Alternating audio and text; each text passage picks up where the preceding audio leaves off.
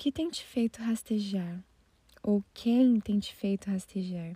Pare e pense um pouquinho sobre isso. Por que você tem se comportado como lagarta? Por que você tem aceitado receber tão pouco de alguém? Quero te lembrar que se alguém te faz rastejar, esse alguém não merece estar na sua vida, porque vai contra tudo aquilo que Deus tem para você, que são voos altos. E eu não digo isso te incentivando a romper todas as relações que você tem, mas sim para avaliar melhor quais são as pessoas que te cercam. São pessoas que acreditam em você, te levam para cima, ou são pessoas que te fazem mal, te colocam para baixo. Não dê esse poder a ninguém, o poder de te aprovar ou aceitar. Não se diminua para conseguir entrar no potinho pequeno, às vezes tão pequeno de alguém. Seja seletiva com suas amizades. Não chame qualquer um de amigo. Preserve seu coração. Guarde seu coração. Cuidado com quem você desabafa. Seja cautelosa ao escolher alguém para te dar conselhos, opiniões. Você quer saber se uma pessoa te faz bem? Então pare e pense essa pessoa te faz rastejar ou te impulsiona a voar. Eu muitas vezes me magoei, me machuquei justamente por não preservar meu coração, por não guardar os meus sentimentos.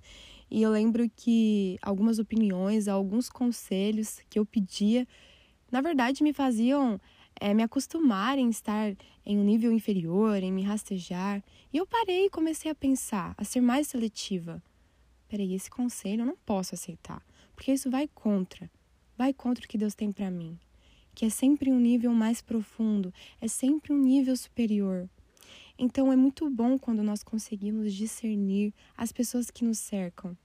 E não é uma tarefa fácil, mas é possível porque o Espírito Santo nos ajuda, o Espírito Santo nos guia em toda a verdade. E toda a verdade abrange tudo: as pessoas que nos relacionamos, a nossa vida, as nossas ações.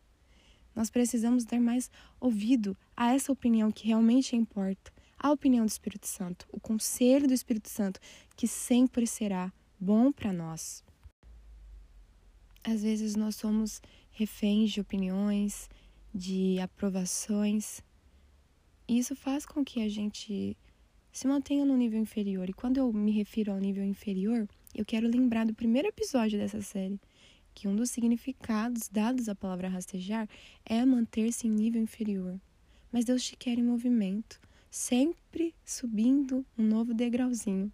É o que Ele tem para você, é o que Ele tem para mim. Então, reflita um pouco sobre a sua vida e peça ajuda ao Espírito Santo.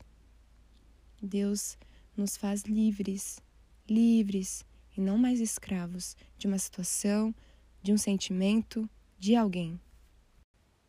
E para finalizar, cuide de você, ame você. Não terceirize o amor nas mãos de alguém, mas se ame primeiro. Deus, que é tão grandioso, é tão maravilhoso e sem defeitos, sem erros, ele é perfeito. Ele que está numa posição que até poderia exigir de nós que nos rastejássemos para ele, não exige. Ele não exige isso de nós, então não aceite essa exigência de ninguém.